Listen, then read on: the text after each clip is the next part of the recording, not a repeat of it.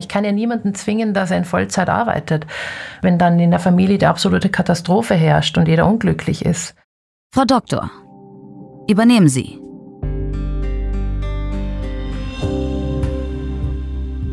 Hallo und herzlich willkommen. Ich bin Julia Rotherbel, Chefredakteurin der Apothekenumschau. Eine Frau in einer Führungsposition. Leider immer noch keine Selbstverständlichkeit. Auch nicht in der Medizinbranche, mit der ich mich jeden Tag beschäftige. Über 60 Prozent der Studierenden in Deutschland sind in der Medizin weiblich. Aber in den Chefetagen spiegelt sich das überhaupt nicht wider. In vielen Bereichen sitzen da nur knapp über 10 Prozent Frauen. Wie kann das sein? Das will ich herausfinden. Mit Frauen, die mir über ihren persönlichen Karriereweg erzählen. Herzlich willkommen beim Podcast Frau Doktor übernehmen Sie. Ein Podcast von gesundheithören.de und Apothekenumschau Pro. In dieser Folge zu Gast ist Helen Budimann. Sie ist Gynäkologin, Chefärztin der Geburtshilfe und Gynäkologie in der Kreisklinik Ebersberg in Oberbayern in der Nähe von München. Und sie hat eine Weiterbildung zur gynäkologischen Onkologin, betreut also unter anderem Krebspatientinnen. Und was ich sehr spannend finde, sie ist momentan die einzige Chefärztin an der Kreisklinik. Unterhalten wollen wir uns heute über Teilzeitmodelle in der Klinik. Ich freue mich sehr, dass Sie da sind, Frau Budimann. Vielen Dank. Ich freue mich über die Einladung. Wir starten mit unserem Warm-up. Das nennt sich der Sprücheklopfer. Und das funktioniert so, ich lese Ihnen jetzt Sätze vor, mhm. die man als Frau im Laufe seiner Karriere schon mal zu hören bekommt. Wenn das bei Ihnen auch so ist, dann klopfen Sie. Also wenn Sie einen der Sätze erkennen, okay. dann klopfen Sie und wir sprechen kurz drüber. Der erste Satz ist, Frauen sind längst gleichberechtigt. Okay, kurzes Zögern. Ja, den, den Spruch habe ich schon gehört. Ähm, der kam von einem ehemaligen Oberarzt von mir an der Universitätsklinik, der ähm, damals kritisch erwähnt hat, warum es denn noch so was wie ein Mentorenprogramm gäbe für Frauen in der Medizin. Die Frauen wären doch schon eh längst gleichberechtigt. Und ähm, der Großteil der Medizinstudentinnen wären weiblich etc. Der hat aber nicht zu Ende gedacht im Sinne von fast äh, 60 Prozent der, äh, der Studenten, der Medizinstudenten sind weiblich, aber wenn man dann weiter nach oben mhm. geht, dann sind, ich weiß nicht, wie wenige Frauen in Führungspositionen. Also in der Medizin ist, sind die Frauen nicht gleichberechtigt wie die Männer. Der nächste Satz ist, die meisten Frauen wollen doch überhaupt nicht Chef sein. Hm, den habe ich so nicht gehört, nee. Und dann ist ständig das Kind krank. ja, äh, den Satz habe ich schon auch gehört an einer Universitätsklinik, die äh, absolviert, die geprägt war von hierarchischen Strukturen. Und ähm, da gab es äh, einen männlichen Ordinarius natürlich, was heißt natürlich, aber es war halt damals so. Und es gab fast nur Oberärzte. Und ähm, die Kollegen, die dann Oberärztinnen hätten werden sollen, die wurden meiner Ansicht nach nicht bevorzugt. Da wurde eher dem Mann der Vorzug gegeben. Mhm. Und ähm, wenn die Frauen dann noch Kinder bekommen haben, ähm, dann war irgendwie klar, dass sie eh nicht mehr als vollwertiges Mitglied gelten ähm, und auch öfter mal eben, weil die Kinder krank sind, ausfallen. Also ja, diesen Spruch habe ich schon gehört. Und dann gehen wir kurz zum letzten Spruch. Führung in Teilzeit, das funktioniert nicht. Ja, den Spruch habe ich auch gehört. Klopf. Und in welchem Zusammenhang denn? Meine ehemalige Chefin, die wollte alters- und auch ein bisschen krankheitsbedingt zurückstecken und wollte mich als damals leitende Oberärztin als ihre Co-Chefin etablieren aber das wollte die Verwaltung nicht. Die hat gesagt, äh, Führung in Teilzeit ist nicht möglich. Ist Chefärztin in Teilzeit tatsächlich nicht möglich? Ähm, also ich vertrete die Meinung, dass es schon möglich ist, aber man muss als Chef schon Präsenz zeigen. Man muss wissen, was in der Klinik vor sich geht, weil man hat letztlich die, die Verantwortung über alles, was vorgeht.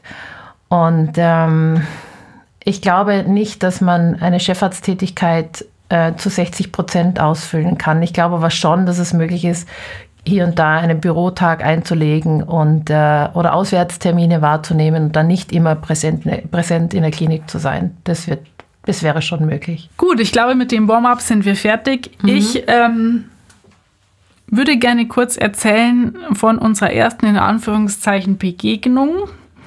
Die hat stattgefunden quasi auf dem Papier, beziehungsweise ich glaube in Social Media. Ich habe einen äh, Artikel von Ihnen gelesen oder über Sie gelesen in der Lokalzeitung, als Sie diese Stelle angetreten haben. Mhm. Also als Sie Chefärztin geworden sind. Und unter anderem stand in diesem Artikel, dass nur ein Viertel aller gynäkologischen Onkologen Frauen sind. Und ich glaube, es stand eben auch drin, dass sie momentan die einzige Chefärztin an der Kreisklinik sind. Und das ist mir so im Gedächtnis geblieben, dass ich gedacht habe, als wir diesen Podcast aufgesetzt haben, Frau Budimann muss ich anschreiben. Was Sie getan haben. Genau, weil ich Ihnen genau diese Frage stellen wollte, wie sich das denn anfühlt. Ähm, also zum einen kannte ich die Kollegen schon, weil dadurch, dass ich in der Klinik, was ja nicht üblich ist, ähm, aber dadurch, dass ich in der Klinik schon als Oberärztin und dann als leitende Oberärztin tätig war, hatte ich schon durchaus Kontakt mit den Chefarztkollegen. Aber es war auf einer anderen Ebene dieser Kontakt, weil die waren die Chefärzte, ich war die Oberärztin. Und ähm, als ich dann auch Chefärztin wurde, wurde ich eigentlich sehr freundlich vom Kollegium aufgenommen.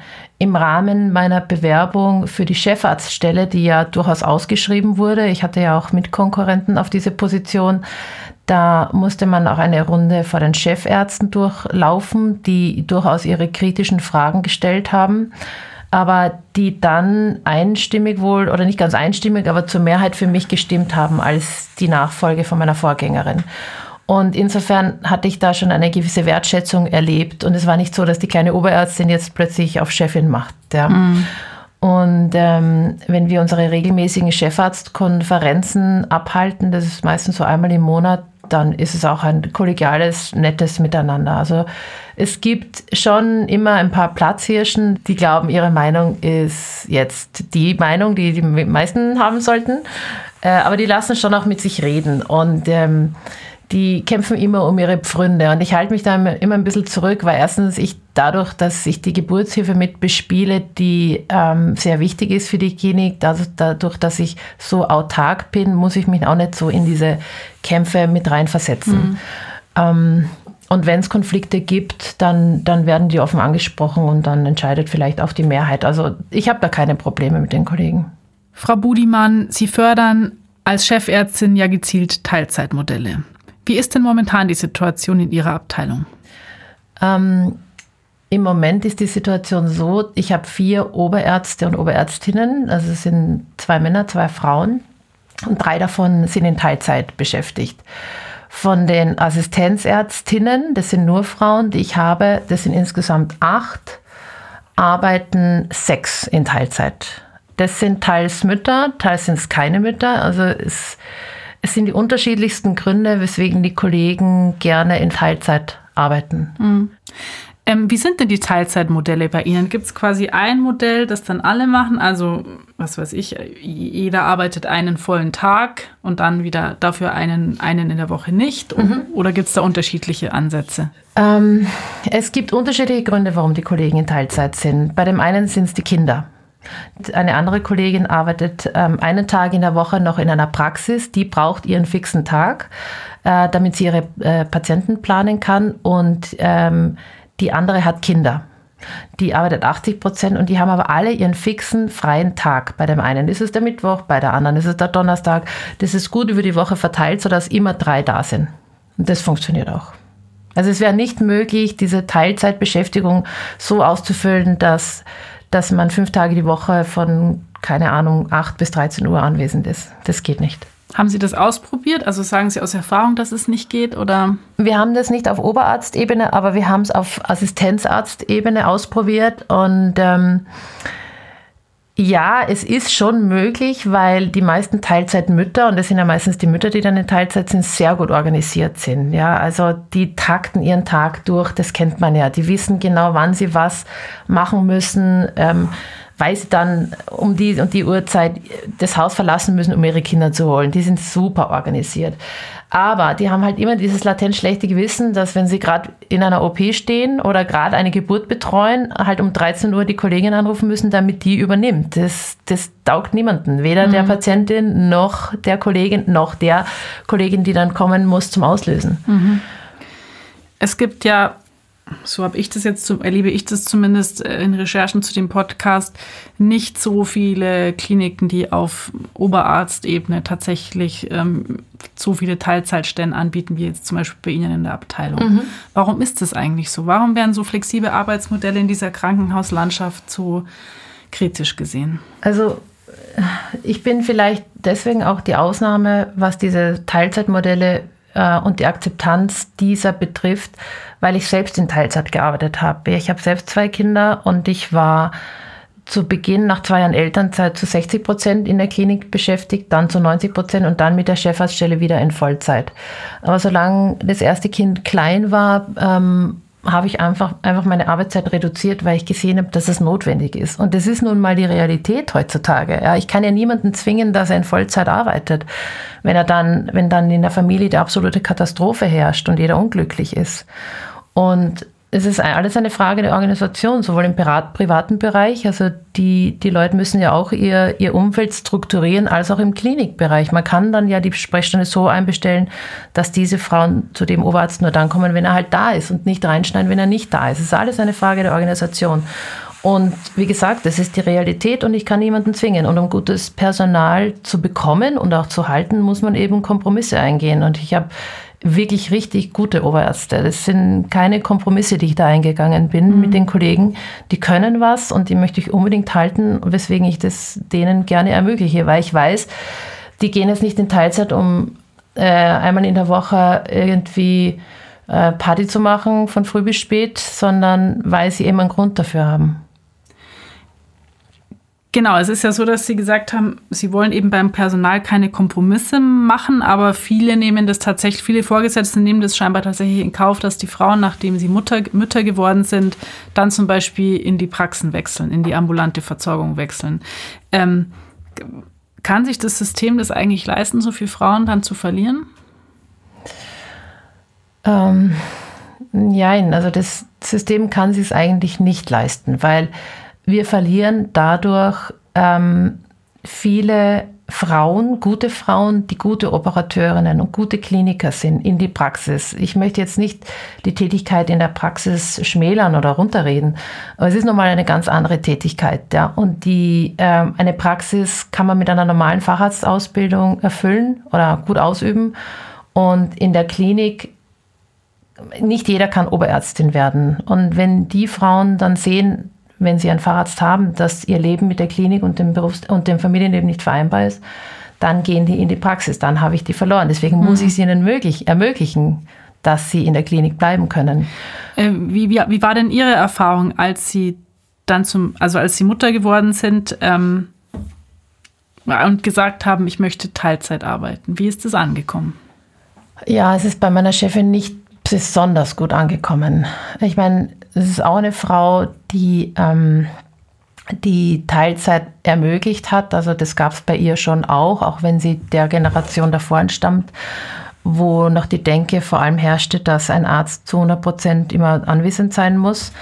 Ähm, es ist nicht gut angekommen, weil ich natürlich schon viele Bereiche übernommen hatte oder dafür verantwortlich war, alleine, die jetzt nicht so einfach zu, also ich war nicht besonders leicht zu substituieren, sagen wir so. Mhm. Es hat mhm. mich natürlich gefreut und auch geehrt, dass ich mich unbedingt zurückhaben wollte, aber ich habe ja schon gesagt, es geht nicht anders. Ja, also meine Partnerin, die konnte auch nicht von heute auf gleich in Teilzeit gehen. Das wollten wir auch nicht. Und deswegen, ich wollte bei meinem Kind bleiben ja, und für das Dasein. Und ähm, deswegen musste sie das halt so akzeptieren, wie es war. Wie ist es denn heute? Sie arbeiten ja heute Vollzeit. Mhm. Ähm, wie organisieren Sie das heute? Also, um eine Familie mit zwei doch eher kleinen Kindern zu organisieren, braucht es schon ein großes Netz an Unterstützern, sagen wir mal so. Aber ein Vorteil ist, dass ich keinen Vertrag habe, in dem fixe Arbeitszeiten drinnen stehen. Das ist so bei Chefärzten. Das heißt, ähm, niemand sagt mir, ich muss um 7.45 Uhr hier im, im Besprechungsraum sein und die Besprechung leiten. Das geht an manchen Tagen nicht, wenn ich die Kinder in die Schule oder in den Kindergarten bringen muss. Ja. Zum anderen ähm, ist meine Partnerin zwei Tage die Woche in Zürich und leitet dort auch als CEO einen ähm, Konzern, sage ich jetzt mal eine Firma. Und in der Zeit sind die Kinder bei ihrem Vater. Also der kümmert sich dann um die Kinder von Montag auf Dienstag. Am Dienstag hole ich sie dann ab und bringe sie zum Eltern-Kind-Turnen und zum Fußball. Mhm. Und den Rest der Woche, Mittwoch, Donnerstag, Freitag, ist meine Frau wieder da und kann die Kinder, die ist, die ist dann im Homeoffice, bringt die Kinder dann in die Schule, in den Kindergarten, holt sie auch wieder ab. Das ist dann kein Stress. Also eigentlich müssen die Kinder keine großen Abstriche machen. Die müssen auch nicht um fünf aufstehen, damit wir sie in eine Betreuung bringen oder dort bis 18 Uhr ausharren. Mhm. Das haben wir versucht zu vermeiden und das, das klappt auch sehr gut. Frau Budimann, Sie haben ja gerade gesagt auch, dass Sie in einer gleichgeschlechtlichen Partnerschaft leben. Ist es vielleicht auch ein Vorteil dahingehend, dass man gar nicht in diese traditionellen Rollenbilder von der Mann arbeitet, die Frau bleibt die ersten Jahre zu Hause reinrutscht? Die Frage ist nicht leicht zu beantworten, weil ich komme, ich bin in einer Generation und komme aus einem Soziotop, in dem es fast nur gleichgerecht, äh, gleichberechtigte Partnerschaften gibt. Ja. Also wir sind mit keinem Paar befreundet, keinem heterosexuellen Paar, wo der Mann sagt, also es gibt keinen anderen Weg, als dass äh, meine Frau zu Hause bleibt und mhm. wir Kinder haben. Das haben wir nicht. Ja. Das spiegelt vielleicht auch ein bisschen unsere Generation wider. Aber für meine Frau und mich war, für uns beide war klar, dass wir Karriere machen wollen ähm, und dass wir dass der eine nicht zugunsten des anderen auf die Karriere verzichtet. Das funktioniert nicht sowas. Wenn der eine dann hadert mit seinem Leben und seinen Plänen, die er eigentlich hatte und die nicht erfüllen konnte, ja. Wie würden Sie denn jetzt in der Position als, als Chefärztin, was würden Sie Frauen raten, die jetzt ähm, quasi in der Medizin arbeiten und diese Familienplanung angehen und schwanger sind? Wie geht man damit auf seine Chefin oder seinen Chef zu? Sagt man im Idealfall von vornherein, hey, ich würde auf jeden Fall gern wieder zurückkommen und zwar in Teilzeit mit so und so viel oder hält man sich erstmal zurück? Also ich habe jährlich ein Mitarbeitergespräch mit meinen Kollegen und ich sage den, den Frauen vor allem immer, ganz klar, dass sie mir sofort, wenn sie schwanger sind, dass sie es mir sofort sagen wollen, dass sie das nicht geheim halten sollen und auch nicht bis zur zwölften Woche damit warten sollen oder bis man es halt sieht. Ja, mhm. das bringt nichts. Weil zum einen, die, die Gibt es tatsächlich diese Frauen in, der, in, der, in Krankenhäusern oder in Kliniken, die sagen, ich, das bleibt jetzt so lange geheim, wie ich es geheim halten kann?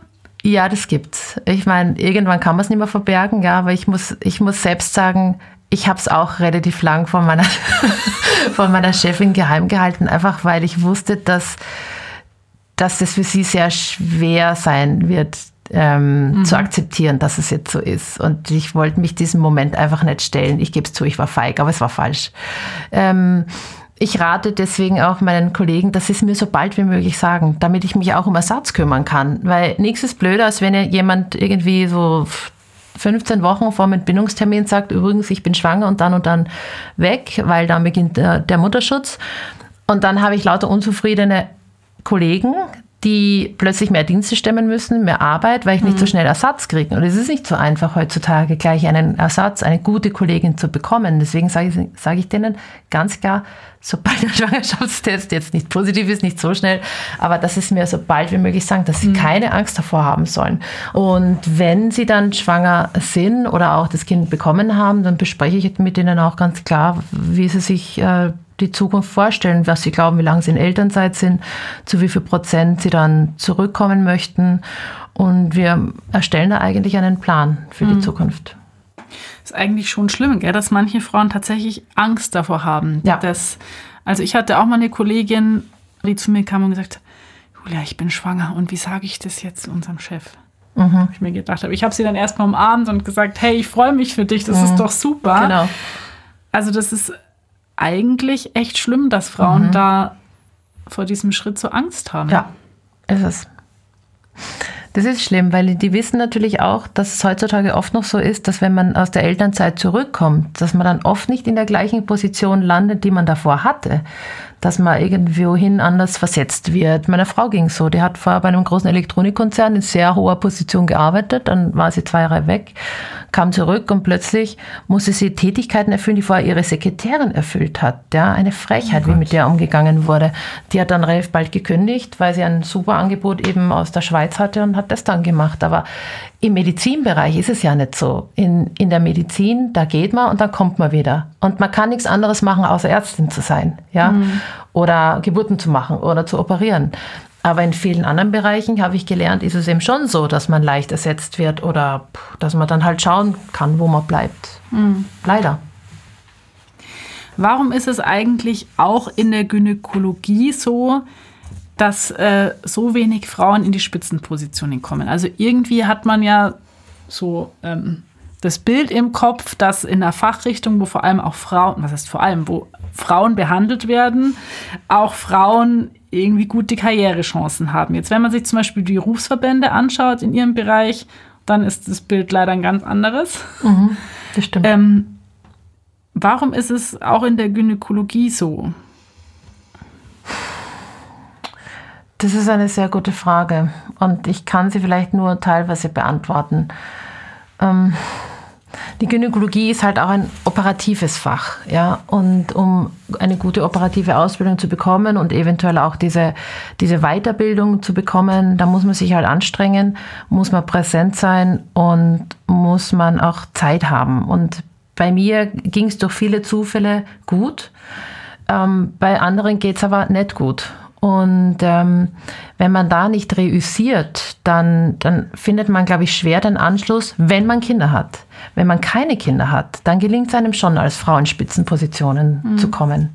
Ja, damit schließt sich jetzt eigentlich auch ein Kreis, denn das ist das Thema, mit dem sich dieser Podcast ja beschäftigt und das wir auch immer am Anfang dieses Podcasts anmoderieren. Denn natürlich gibt es in der Medizin total viele Frauen, aber eben leider nicht in den Führungspositionen.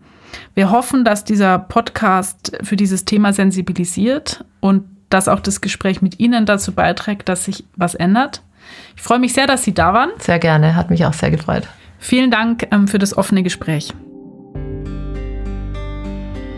Ich hoffe, diese Folge konnte zeigen, dass Teilzeitmodelle auch in Krankenhäusern und Kliniken möglich sind, auch in Oberarzt und vielleicht auch in Chefarztpositionen. Und wenn euch dieser Podcast gefallen hat, dann hört euch doch auch die nächste Folge an. Wir sind zu finden auf Apple Podcasts, Spotify und in eurer Lieblingspodcast-App. Wir freuen uns, wenn ihr uns abonniert. Ein Podcast von gesundheithören.de und Apothekenumschau Pro.